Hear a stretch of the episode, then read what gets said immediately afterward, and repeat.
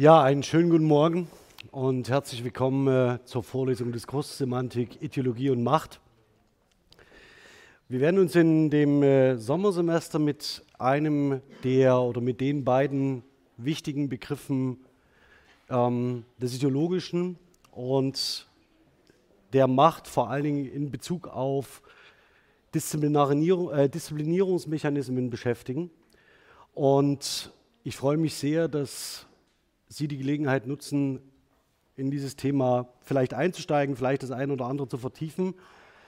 Nur vielleicht im Vorfeld, die Diskurslinguistik wird hier eine große Rolle spielen, da ähm, die germanistische Diskurslinguistik unter anderem auf Michel Foucault aufbaut, für den genau dieser Zusammenhang zwischen Macht, Machtmissbrauch, Disziplinierung, Sanktionierung und Bestrafung eine essentielle Rolle spielte.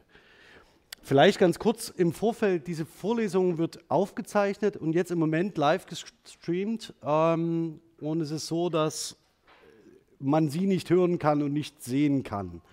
Das heißt, ja, das ist ein schönes Stichwort, genau. Ähm, dass man sie nicht hören, nicht sehen kann, sondern nur mich. Ähm, wenn Sie Fragen haben, wundern Sie sich bitte nicht, wenn ich diese Fragen rekapituliere ähm, für das Mikrofon. Ähm, das gibt Ihnen die Möglichkeit, diese Vorlesungen nachzuvollziehen, nachzuverfolgen und vor allen Dingen, ähm, wenn Sie möglicherweise an dem einen oder anderen Termin, ohne dass sich jemand anschauen mag, verhindert sein mögen, dass Sie dann natürlich diese Vorlesung nachholen können, auch in Vorbereitung auf eine etwaige Klausur.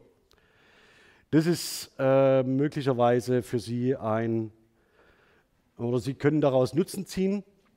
Ähm, für mich ist es so, dass dadurch natürlich das, was äh, wir in der germanistischen Linguistik und Sprachgeschichte an der TU Dresden machen, eine sehr viel größere Reichweite hat als das, was in diesem Vorlesungsraum möglich ist und wir zeitgleich zeigen können, was wir hier in Dresden unter Linguistik und Sprachgeschichte verstehen. Ähm, ich würde heute thematisch in die Vorlesung einführen. Ich bin mir noch nicht sicher, ob ich die 90 Minuten fülle damit. Das hängt ganz davon ab, ähm, wie lange meine Allergie mich in Ruhe lässt. Aber wir warten das mal ab.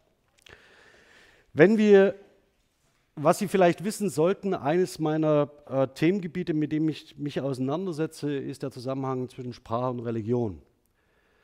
Religion wird ganz gern als ein Phänomen sui generis gehandelt. Ich würde Religion, und da bin ich nicht so weit von Marx entfernt, gerne als Ideologie beschreiben. Die Religion ist eine Ideologie, die im Gegensatz zu anderen äh, äh, Ideologien einen Transzendenzbezug aufweist, wie auch immer und was auch immer man unter Transzendenz verstehen mag. Das Schöne ist, dass menschliche Vergemeinschaftung ohne Religion in den seltensten Fällen sein kann.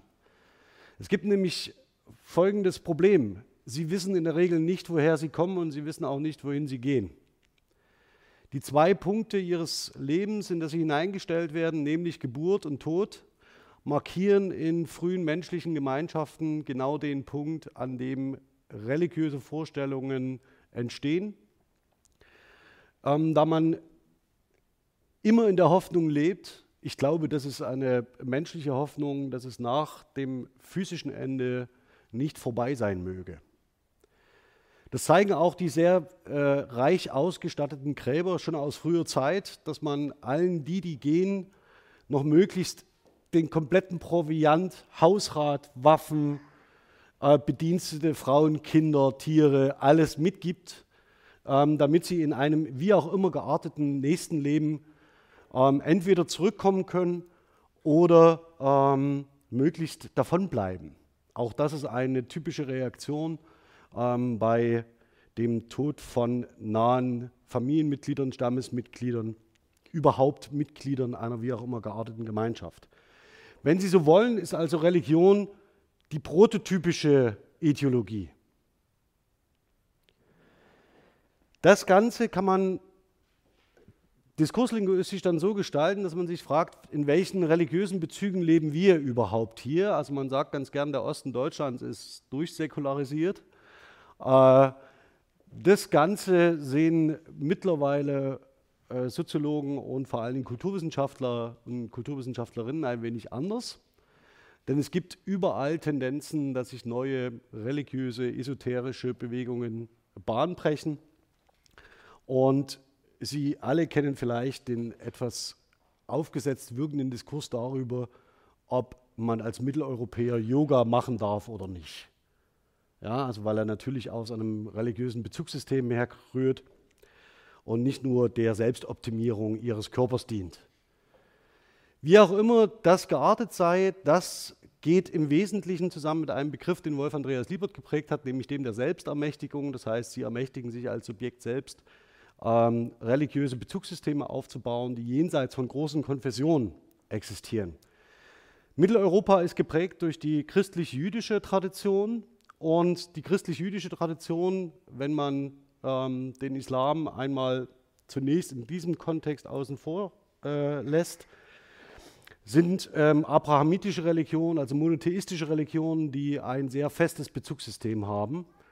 Und zu diesen abrahamitischen Religionen zählt eben auch der Islam. Also der Islam ist äh, dem Christentum und dem Judentum sehr viel ähnlicher, als man in der öffentlichen Debatte heute wahrzunehmen gewillt ist.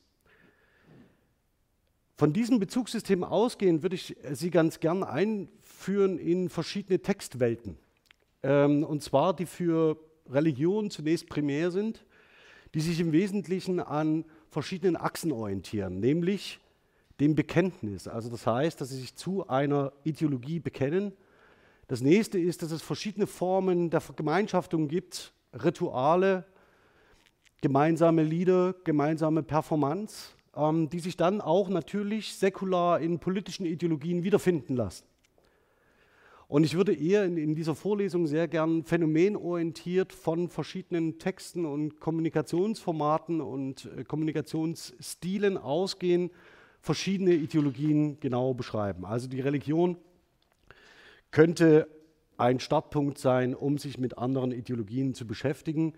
Es wird hier nicht so sein, dass ich äh, Ideologien und die damit ausgeübte Macht auf die in dieser Ideologie äh, sich befindenden Individuen bewerten würde. Also ich versuche das neutral zu beschreiben vom Standpunkt ähm, eines Beobachters aus. Das Ganze immer eingedenk, und das bitte ich Sie zu äh, äh, berücksichtigen, dass ich selbst Mitteleuropäer bin. Ich bin selbst weiß und ich bin selbst Mann. Das heißt, ich gehöre zu einer, sagen wir mal so, privilegierten Gruppe von Menschen auf dieser Erde. Insofern ist mir mancher Blick auf manches Phänomen möglicherweise etwas verstellt. Ähm, weisen Sie mich darauf hin, wenn das so sein sollte. Also die Religion als vielleicht prototypischer Ansatzpunkt, um sich mit Ideologie zu beschäftigen. Das würde im Übrigen, also Marx würde, Marx würde mit äh, der Religion beginnen. Das heißt, das ist ein wichtiger Name, der in dieser Vorlesung wahrscheinlich nicht zum letzten Mal auftaucht. Ideologien sind aber, wenn man wissenssoziologisch schaut, sehr viel mehr als, als das. Ideologien sind sämtliche Formen von Ideen der Vergemeinschaftung. Sie sehen hier prototypisch eine, ähm, sagen wir mal so, ein Hochzeitspaar vor Eheschließung, würde ich äh, vermuten. Sie alle werden wohl erahnen, was das für ein Portal ist. Ja, es ist zunächst erstmal, sieht erstmal aus wie ein sakrales Portal. Es könnte eine Kirche sein. Es ist nicht Aldi. Das soll sie auf zweierlei hinweisen, nämlich erstens, dass Ideologien dazu neigen, nicht nur durch Sprache sich einen Platz in der Welt zu verschaffen, sondern auch durch bildende Kunst, Architektur und Musik. Um nur wenige Beispiele zu nennen. Des Weiteren ist es so, dass Ideologien natürlich auch jede Form sozialer Vergemeinschaftung, ja, ich lasse mich da stören jetzt, äh, jede Form sozialer Vergemeinschaftung ähm, betreffen und vor allen Dingen äh, Steuern durch Konventionen und so weiter beeinflussen, sehr massiv beeinflussen. Und es betrifft nicht nur natürlich Sie in, ihrer, in Ihren sozialen Beziehungen, wenn Sie sich Freundschaften aufbauen und so weiter, sondern es gibt sehr mächtige Institutionen wie die Ehe. Auch dies natürlich nicht zwingend von Religion losgelöst zu denken, sondern äh, in der römisch, römischen Kirche ist die Ehe ein gestiftetes Sakrament, das heißt eine der heiligen Gaben Gottes. Da können Sie nicht einfach daherlaufen und sagen, ich lasse mich scheiden, ähm, denn die Beziehung ist durch Gott gestiftet. Deswegen, wenn Sie sich in der römischen, wenn Sie äh, religionsangehörig äh, der römischen Konfession sind, dürfen Sie danach nicht mehr zur Kommunion, wenn Sie sich scheiden lassen. Et voilà. Das hat in der inneren Logik der römischen Kirche durchaus, funktioniert es durchaus. Man kann sich fragen, ob das zeitgemäß ist. Aber Sie sehen, dass diese soziale Verbindung zwischen Mann und Frau, die eigentlich der Reproduktion dienen soll, also möglicherweise äh, dazu, dass es irgendwie mehr Menschen werden auf dieser Welt, natürlich eine der wichtigen Verbindungen ist, die durch Institutionen massiv überformt werden kann. Und zwar nicht nur durch so etwas wie eine christliche Religionsgemeinschaft, sondern auch so etwas wie den bürgerlichen Staat, der eine Ehe schützt vor allen anderen Beziehungen. Das sehen Sie immer dann, wenn Sie auf Ihren Lohnsteuerjahresausgleich schauen ja, oder alleinerziehend sind mit drei Kindern. Ja, da merken Sie relativ deutlich, ähm, dass Sie vor dem Gesetz nicht so gleich sind wie andere. Und das hat natürlich in unserer Tradition auch ähm, wiederum religiöse Gründe, ja, oder die, Bindung an ähm, die Religion oder die Konfession. Das kann man aber natürlich auch ganz anders gestalten in anderen Kulturkreisen auf dieser Erde. Also soll heißen, auch alle zwischenmenschlichen Beziehungen, die sie etablieren, fallen unter Ideologieverdacht, wenn sie wissenssoziologisch argumentieren. Es ist nicht nur das Große, sondern auch das Kleine. Vielleicht, um hier einen Begriff von Foucault einzuführen, ähm, ganz kurz, darauf werden wir noch im Detail kommen. Es ist so, dass Foucault sich über die Maßen äh, und sehr lange Jahre mit dem Machtbegriff auseinandersetzt. Und dieser Machtbegriff ähm, geht im Wesentlichen davon aus, um das jetzt mal zu verkürzen, dass immer dort Machtstrukturen relevant sind, wo sie die Freiheiten eines anderen einschränken. Und der Widerstand gegen diese Macht oder diesen Machtgebrauch setzt dort ein, wo sich der Eingeschränkte dieser Einschränkungen bewusst wird. Sie können das ganz gern freitags, also diesen jeden Freitag, Fridays for Future ist genau so ein Thema, ähm, wo, man sich, äh, wo sich eine Gruppe von Menschen bewusst wird, dass sie eingeschränkt werden. Die FDP probiert es immer noch mit äh, Anwesenheitspflicht in der Schule und so weiter. Ähm, und dann merken sie, wie man dann institutionelle Mechanismen dagegen hält. Übrigens ein sehr schönes Thema für eine Abschlussarbeit. Also, dass man Macht und Ideologie, Machtmissbrauch und Machtgebrauch an dieser Bewegung sehr, sehr deutlich beschreiben kann. Das ist vielleicht das, was Sie erwartet haben. Ja, Ideologie und Macht. Ideologie und Macht heißt auch, dass politische Systeme Ideenlehren aufbauen und die wohl berühmt berüchtigste Ideenlehre dürfte die sein ähm, des Marxismus-Leninismus, die dann auch in politischen Systemen ähm, sich ausgedrückt hat und unsere Welt äh, in den 80ern fast bis zur nuklearen Zerstörung getrieben hat.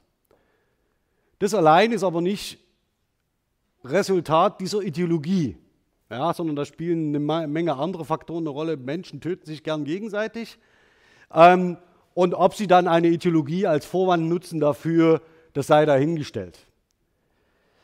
Ähm, wir werden uns hier vor allen Dingen mit diesem politischen System ähm, historisch beschäftigen, aber nicht äh, bis hinein in äh, das tiefe Osteuropa, sondern mir wird es vor allen Dingen um die Adaptation von bestimmten Formaten der Präsentation gehen. Das heißt, die ikonische Darstellung in Bild, Wort und vor allen Dingen Architektur.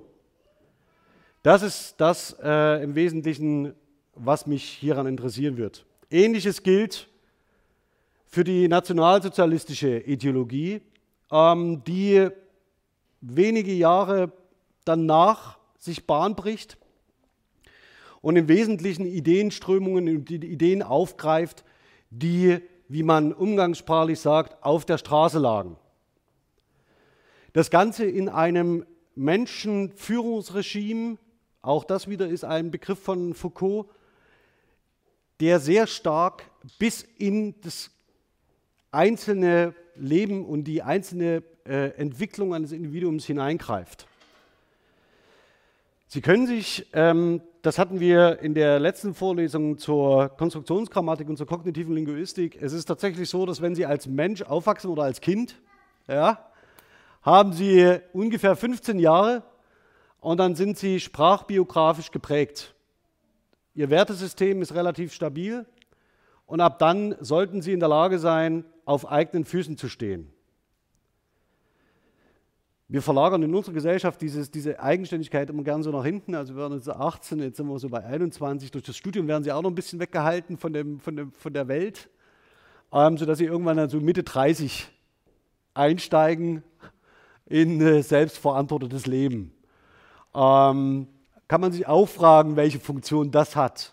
Also das ist, äh, passiert nicht umsonst.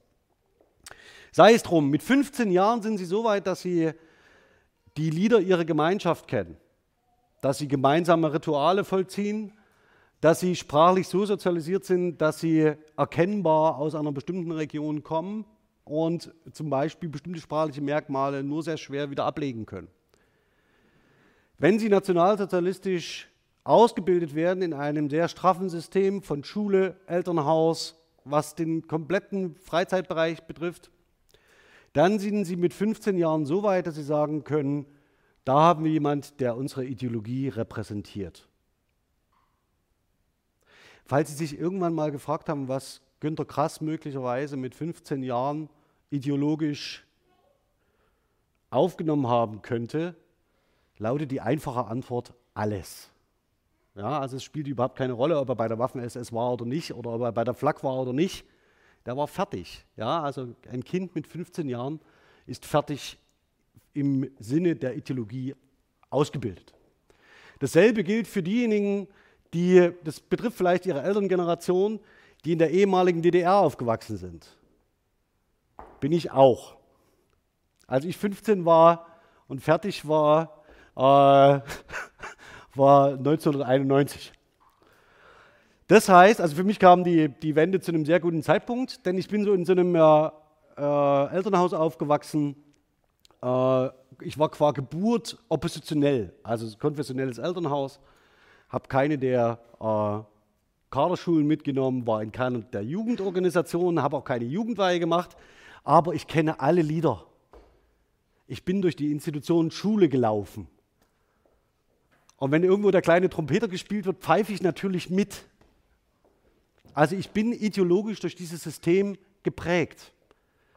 Sie können mal in sich hineinhören und können sich mal fragen, welche Lieder Sie kennen, in welchem ideologischen System Sie aufgewachsen sind. Das wird ziemlich schnell sehr stumm werden. Ähm, fragen Sie sich mal, ob das gut ist oder nicht und welche Konsequenzen das zum Beispiel für die gemeinsame Idee von Europa hat.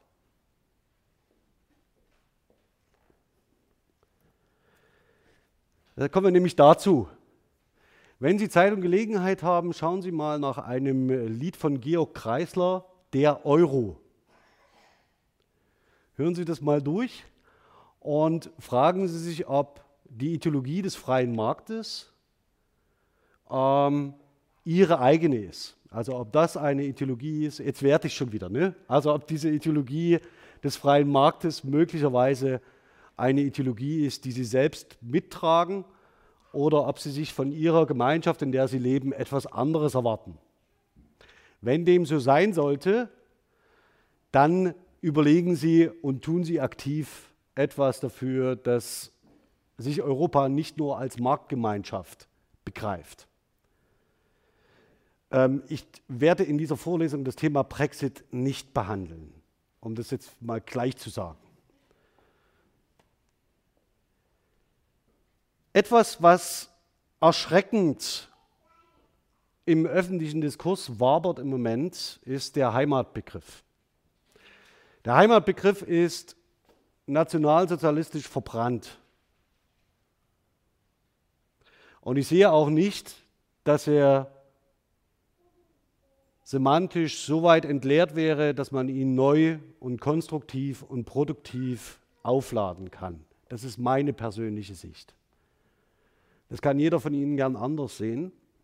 Es ist aber zumindest im öffentlichen Diskurs zu beobachten, dass der Heimatbegriff relativ unkritisch verwendet wird und vor allen Dingen ähm, aus neurechten Kreisen ähm, dazu verwendet wird, um einen äh, Ethnokulturalismus zu rechtfertigen. Also das heißt, ähm, in der identitären Bewegung unter anderem relativ prominent besetzt ist.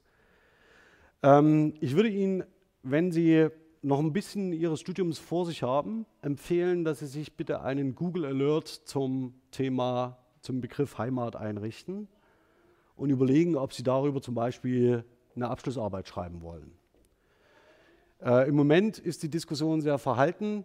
Es ist anzunehmen, dass in Richtung Landtagswahl Sachsen und den weiteren folgenden Landtagswahlen und den anderen Wahlen, die sich danach möglicherweise anschließen sollen, der Heimatbegriff wahrscheinlich eine große Rolle spielen wird. Das heißt, falls Sie Material sammeln wollen, tun Sie das schon jetzt, richten Sie sich einen Alert ein via Google und schauen Sie dazu. Jeder von Ihnen wird äh, so etwas haben wie eine Region, in der er aufgewachsen ist bestimmte Bilder damit verbinden, eine bestimmte Landschaft damit verbinden, ein bestimmtes Gefühl, wenn er dahin zurückkommt. Das ist menschlich, ja, und man darf auch gerührt sein. Allerdings hat das im öffentlichen Diskurs nichts zu tun. Also wenn Sie, wenn Sie sagen, ich bin aber gerührt, wenn ich nach Hause komme, ähm, oder hier fühle ich mich daheim, ähm, sollte das kein Argument sein, warum anderen Menschen das nicht so gehen sollte. Sie sehen aber, dass äh, auch hier wieder das Bild mit Kirche nicht zufällig ausgewählt. Bestimmte äh, ideologische Vorstellungen, die sich in Architekturen man, äh, verfestigen und manifestieren, gehören auch zu ihrem Gefühl von, da bin ich zu Hause. Und auch wenn es ihnen un unterbewusst nicht in jedem Moment klar ist, ist es so, dass bestimmte architektonische Verfestigungen eben nicht zu dem gehören, was Sie sich vorstellen unter der Region, in der Sie leben möchten. Das geht so weit, auch das können Sie schauen, ähm, haben wir in der Schweiz vor allen Dingen in den letzten Jahren geführt zu den sogenannten Minarettverboten nur mal als Stichwort, ähm, welchen, wie man ideologische ähm, Fragestellungen anhand von Architektur diskutieren kann. Ja, und das Letzte, also nicht nur der freie Markt, sondern Europa. Welche Idee haben wir in der Europäischen Union von unserem Kontinent und unserer Gemeinschaft? Der Technokratieverdacht, der häufig vor allen Dingen aus Ländern vorgebracht wird, die relativ neu in die Europäische Union aufgenommen sind und in Osteuropa liegen, ähm, ist möglicherweise nicht von der Hand zu weisen.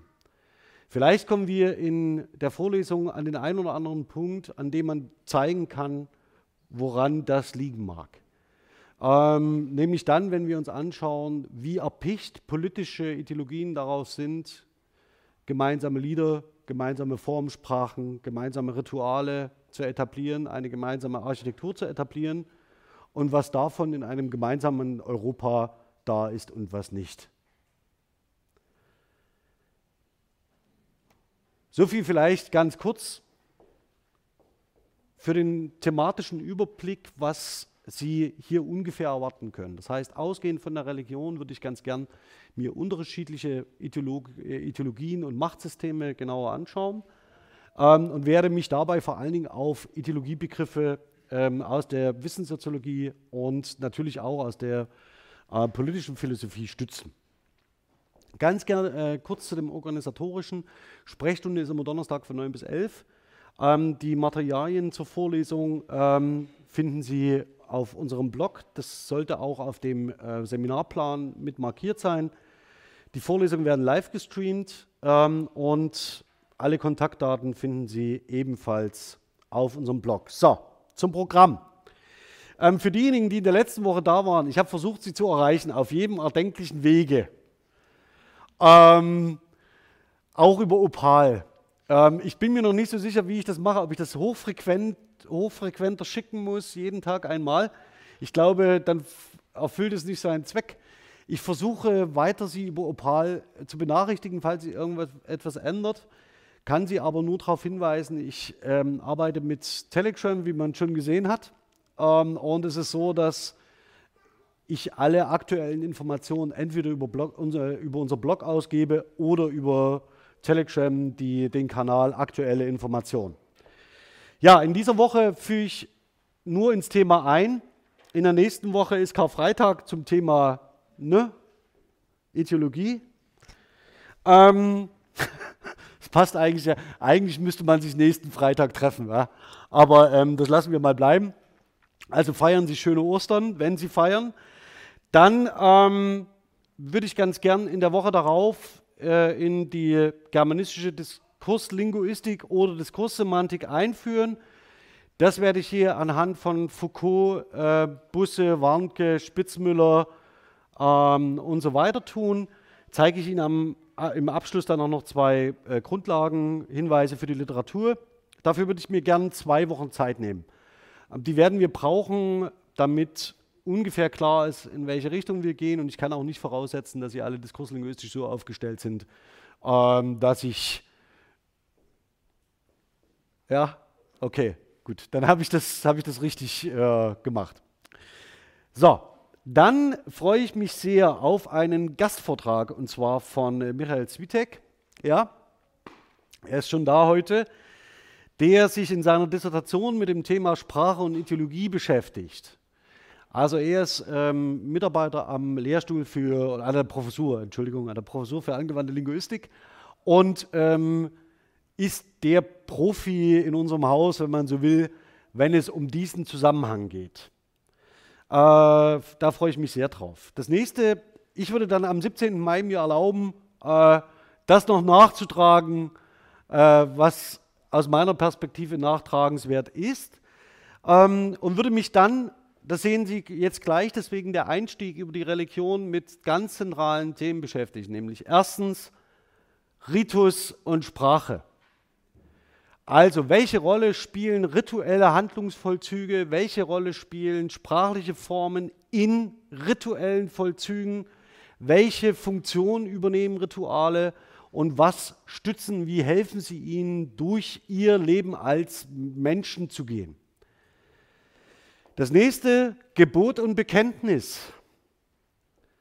Ideologien und Machtsysteme zeichnen sich dadurch aus, dass sie Menschen gern sagen, wie sie sich verhalten sollen und wie nicht. Was erstrebenswert sei und was nicht. Was sie keinesfalls tun dürfen und wenn Sie andere sehen, die das tun, dass Sie die bitte anschwärzen. Also Gebot und Bekenntnis hängt auch mit Verbot zusammen, vor allen Dingen mit Norm und vor allen Dingen mit Sanktion. Sie können, wenn Sie so wollen, eine gute Ideologie ist eine, die nicht nur normt, sondern auch straft. Und da sind wir im Zusammenhang unmittelbar von Überwachen und Strafen bei Michel Foucault. Man könnte das Ganze auch noch überspitzer sagen. Eine Ideologie ist ohne Strafe nicht überlebensfähig. Weil Menschen dazu neigen, ähm, vom, Achtung, vom rechten Wege abzugehen, ja, wenn keine Strafe droht. Das nächste ist aber, dass man nicht nur von ihnen erwartet, dass sie sich an irgendwelche wie auch immer gearteten Normen halten, sondern dass sie sich auch zu einer Ideologie bekennen. Ich weiß nicht, wie und in wie vielen Situationen und in wie vielen Gemeinschaften es zehn Gebote gibt. Es ist nicht nur das Christentum. Freunde von mir lernten in der Schule die zehn Gebote des Jungpioniers. Jetzt kann man sich natürlich fragen, woher das kommt. Gebote stellen Handlungsimperative auf. Also so zumindest werden sie interpretiert, wenn sie grammatisch äh, und historisch äh, äh, argumentieren, könnte man die zehn Gebote des Christentums auch als zehn Verheißungen interpretieren, im Sinne von, es wird die Zeit kommen, dass du nicht mehr tötest. Ist nicht so weit weg und würde sich, wäre auch sehr viel näher am Ursprungstext. Sei es drum, Luther hat übersetzt, wir interpretieren und es sind Gebote. Dann sehen Sie, ähm, möchte ich gerne zu dem Thema Lied und programmatische Rede kommen. Das sind beides Performance-Phänomene und ich würde, also studiert jemand von Ihnen Musik oder begleiten Musikwissenschaft? Ja? Über Musik bekommen Sie Menschen am einfachsten. Also bringen Sie Kindern sehr schnell Lieder bei, um die Werte eines ideologischen Systems möglichst effektiv und frühzeitig zu verankern. Fragen Sie mal, fragen Sie mal ähm, ich frage jetzt nicht, wer von Ihnen aus dem Osten kommt, aber fragen Sie mal Ihre Eltern, ob, Sie, ob Ihre Eltern das Lied kennen, äh, der Volkspolizist und äh, wenn Mutti früh auf Arbeit geht. Fragen Sie mal. Könnt auch gerne bei YouTube schauen, hören Sie es mal an. Ähm, vor allen Dingen der Volkspolizist ist, glaube ich, das, was man sagt, da schlägt, da schlägt äh, der Arm der Macht mit voller Härte zu. Auch schön unsere Heimat, übrigens. Okay, also schauen Sie sich da in dem Liederschatz mal ein bisschen um.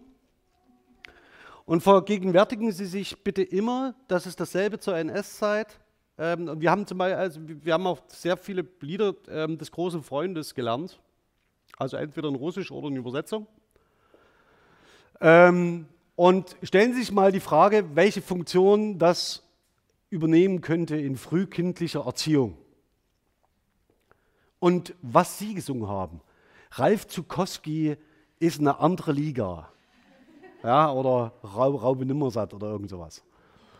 Also es ist ein anderes, also es ist wirklich kategorial verschieden. Okay. Dann im Übrigen Pfingstferien. Also das Sommersemester passt eigentlich sehr gut zum Thema der Vorlesung. Äh, falls Sie nicht wissen, was zu Pfingsten äh, geschehen ist, zu Pfingsten feiert ähm, feiern die christlichen Konfessionen die Ausgießung des Heiligen Geistes. Den braucht man dazu, weil man, wenn man einer verfolgten Sekte angehört, nicht frei herausgeht und verkündigt. Ja, da tut man nämlich, sich, versteckt man sich besser im Dunkeln und hält sich im Geheimen. Das Problem ist, dass sie natürlich eine äh, Religion nur verbreiten können, wenn sie nach draußen gehen. Und deswegen wird der Heilige Geist ausgegossen. Und dann haben wir etwas, was für Ideologien typisch ist, nämlich die Mission. Das heißt, die Sendung. Hoi, hoi, hoi. Hm. Und sehr schön, dass wir hier den Pfingsten deswegen haben, weil es natürlich zusammengeht mit programmatischen Reden. Das heißt, der Frage, wie überzeuge ich, wie vermittle ich Werte, in welchen, auf welchen Podien kann ich nach vorn gehen und über meine ähm, oder die Ideologien weiter verbreiten. Dann ein spezielles Thema, das ist die ideologische Narrativik, nämlich die Frage, wie und auf welche Art und Weise erzählt eine Institution oder eine, nicht eine Institution, sondern eine Ideologie ihre Eigengeschichte. Welche Werte werden hervorgehoben? Welche Ereignisse werden hervorgehoben?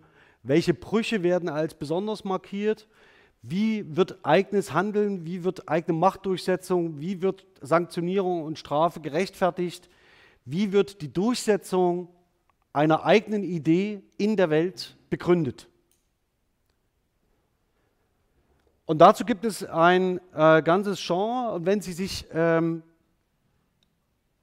Kolleginnen und Kollegen, die in der ehemaligen DDR gearbeitet haben, das ist super, das kann man eins zu eins nebeneinander halten, in der Germanistik gearbeitet haben, ähm, war es so, dass man, wenn man studieren wollte in der ehemaligen DDR, durfte man systematisch nicht als verdächtig gelten.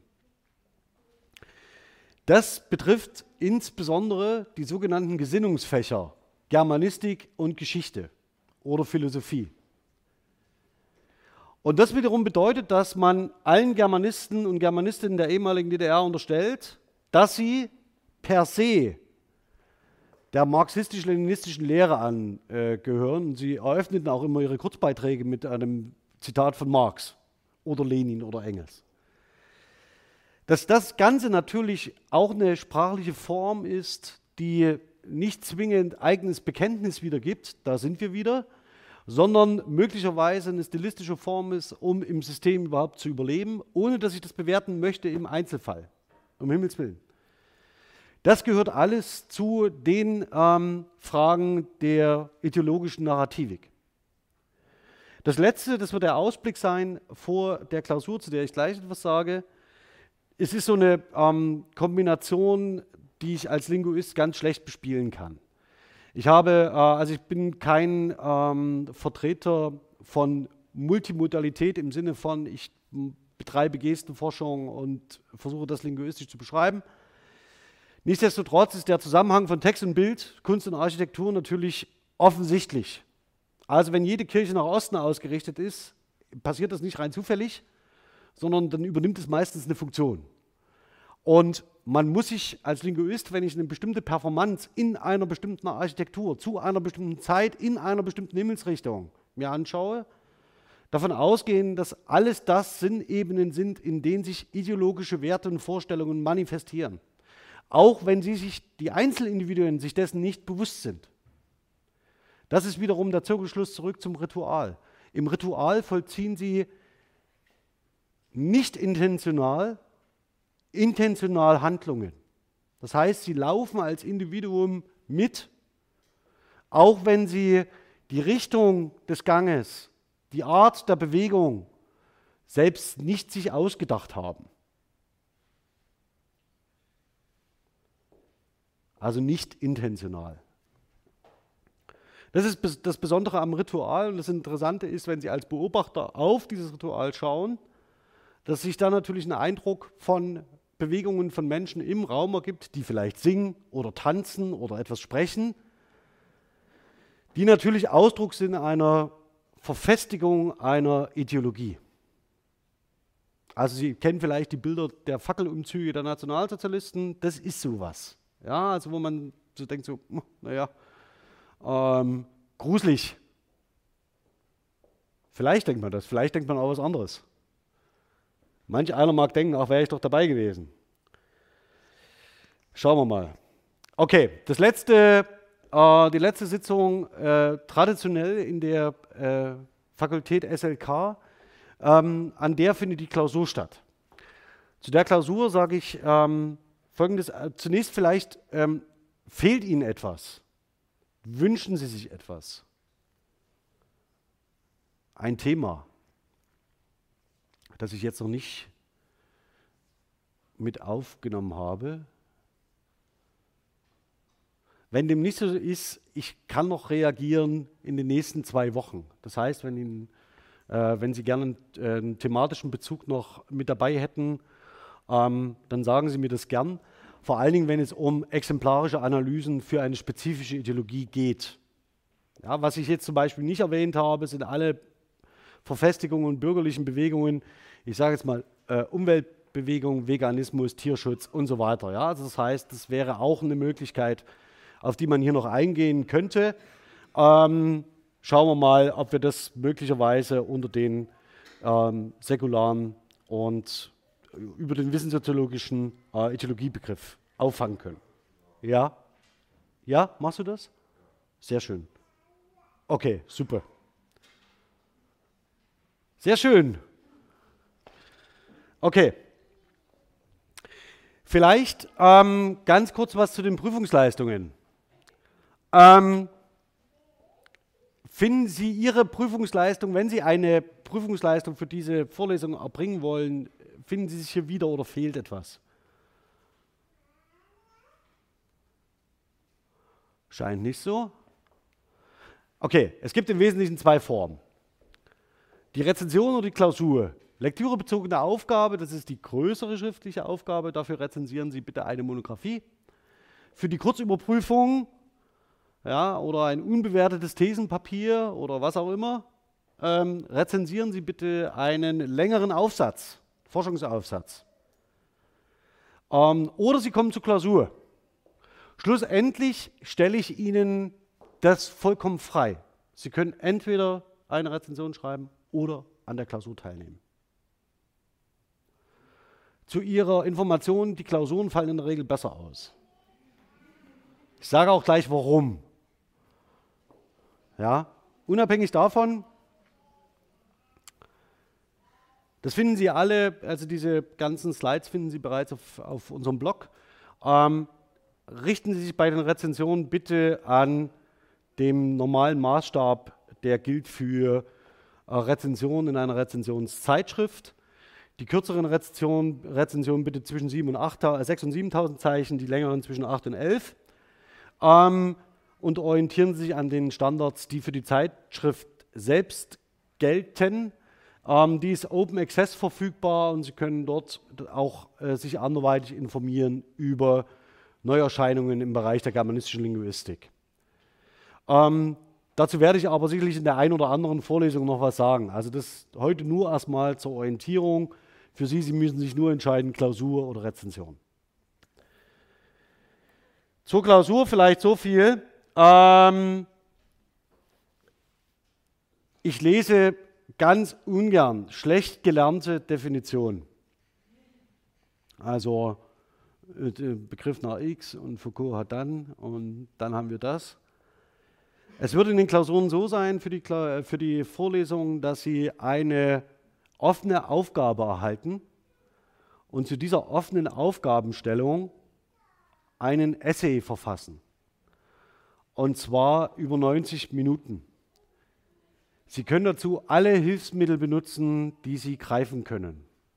Alle. Das heißt, Sie können die Slides zur Vorlesung benutzen, Sie können 90 Minuten in der Wikipedia browsen, Sie können Ihren offenen SLUB-Zugang für die Kräuteraufsätze benutzen. Tun Sie bitte, was Sie wollen. Ich will gute Texte lesen. Betrachten Sie es auch als Übung, dass Sie, wenn wer studiert, von Ihnen Lehramt? Sie alle sind es wahrscheinlich gar nicht mehr so gewohnt, von Hand zu lang zu schreiben am Stück. Hm. Im Examen wird das der Fall sein. Die Erfahrung, die ich ans Examen habe, sind furchtbar schmerzende Hände. Also betrachten Sie es auch als Möglichkeit, 90 Minuten, die wieder mal die Erfahrung zu sammeln, 90 Minuten am Stück zu schreiben. Ich kann Ihnen auch versichern, alle Hilfsmittel, Sie werden äh, nicht die Zeit haben, alles zu lesen, was Sie wollen. Denn die 90 Minuten bleiben 90 Minuten. Sie sollten also nicht so ganz unvorbereitet erscheinen. Okay, wenn Sie mögen, alle Klausuren, die bisher in dieser Vorlesung geschrieben sind, sind, haben Sie immer noch die Möglichkeit zur Selbstevaluation, die finden Sie auf unserem Blog. Das heißt, da können Sie schon mal schauen, wie das Ganze aussieht, auf was Sie sich da einlassen. Und dann abwägen, ob Sie lieber die Rezension zum Beispiel begleiten über das Semester schreiben oder ob Sie dann schlussendlich die, an der Klausur teilnehmen. Ich für meine, aus meiner Sicht, ich würde immer eher die Klausur schreiben, aber das sei Ihnen überlassen. Okay. Vielleicht noch dazu, was ich ganz am Anfang gesagt habe, also dieser, ähm, die Aufzeichnung dieser Vorlesung dient natürlich nicht nur, dass wir diese Vorlesung als Konserve anbieten. Ich weiß noch nicht, wie das bei dir aussieht, ob du Lust dazu hast. Wir schauen mal. Also da müssen Sie auf alle Fälle da sein äh, wenn Michael Switek spricht. Ähm, das nächste ist, dass, wir, dass ich ausgewählte Rezensionen als studentische Arbeiten auf unser Blog setze. Also Sie finden dort auch bereits Rezensionen, ähm, an denen Sie sich orientieren können, wenn Sie diese schreiben wollen. Der Punkt ist, dass ich gerne zeigen möchte, dass Ihre Arbeiten, die entstehen, bei den Klausuren traue ich mich noch nicht so richtig. Das ist so ein heikles Thema, ähm, dass ich gerne zeigen möchte, was Sie als Studierende an dieser Universität leisten. Und dass Ihre Arbeiten, die Sie verfassen und die Sie schreiben, nicht für die Schublade gemacht sind und dort verschwinden. Und so haben wir dann auf unserem Blog eine sehr schöne Dokumentation von äh, Studierendenarbeiten, die entstehen und von den Vorlesungsmitschnitten selbst und so, dass man auch nach, im Nachhinein immer wieder nochmal nachvollziehen kann, wie diese Veranstaltung gewesen ist, wie sie thematisch aufgebaut war, wie sie inhaltlich aufgebaut war und so weiter. Das hat den Vorteil gegenüber Opal. Sie wissen, Opal wird einmal im Semester abgeräumt und alle Informationen, die dort liegen, sind verloren. Das ist schade. Ähm, und auch das federn wir mit dem Blog ab. Gut. Ja, zu Telegram habe ich schon mal habe ich schon ganz kurz was gesagt. Also ähm, diese Vorlesung selbst können Sie äh, in dieser Vorlesung selbst können Sie Fragen schicken. Das ist, glaube ich, vorhin zumindest zwischen zwei Leute diesem Kanal beigetreten, ähm, was man gesehen hat im, in der Aufzeichnung.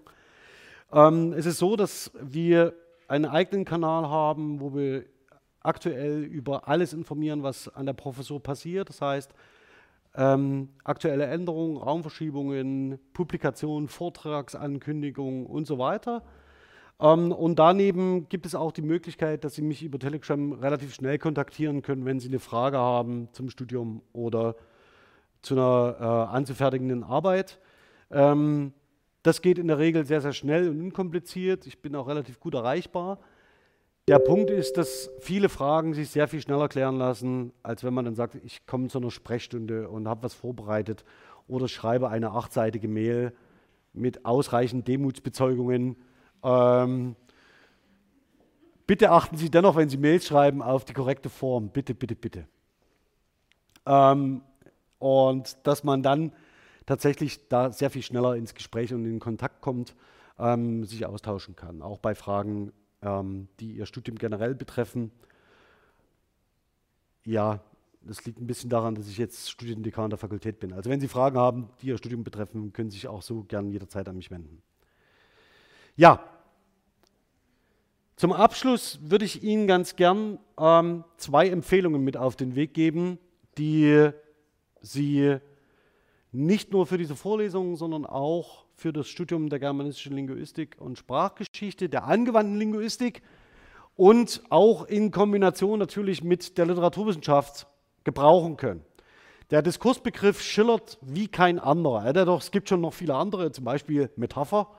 Ähm, und diese äh, spezifische Ausrichtung der Diskurslinguistik nach Foucault weist einige Besonderheiten auf, die den linguistischen Diskursbegriff massiv von dem unterscheiden, wie er in der Literaturwissenschaft gebraucht wird und auch zum Beispiel in der angloamerikanischen Diskursanalyse, die das zwischenmenschliche Gespräch als Diskurs bezeichnet.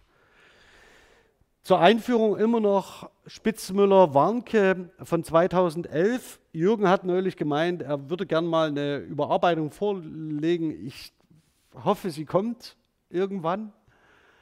Ähm, es wäre verdient. Und aus diesem, dieser Einführung wird immer noch zitiert das sogenannte Modell Dimian, das, das die, für die diskurslinguistische äh, Mehrebenenanalyse. Dimian, genau. Neben Spitzmüller und Warnke legen Sie bitte Thomas Nier. Thomas Nier wenn Ihnen der Name nichts sagt, ist einer der führenden Politolinguisten ähm, im Bereich der germanistischen Linguistik. Sehr verdient, ähm, unterrichtet in Aachen.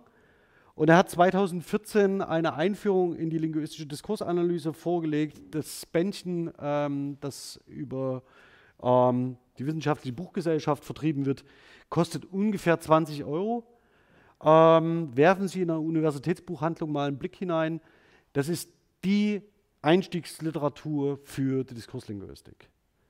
Ähm, aus ganz verschiedenen Gründen, weil er tatsächlich sehr viele interessante Themen streift, es gut verständlich beschreibt, die wichtigsten Ankerpunkte benennt und auch zitiert und insgesamt im Komplexitätsniveau ein bisschen unter Warnke Spitzmüller äh, fährt. Also das heißt, das ist für den Einstieg sehr gut geeignet, ideal zur Prüfungsvorbereitung oder wenn Sie ein Arbeitsthema für eine größere, komplexe Arbeit oder eine Abschlussarbeit suchen, steigen Sie mit Thomas Nier ein. Ja, das soll es für heute gewesen sein zur Einführung. Und ich hoffe, dass wir uns nach dem Karfreitag,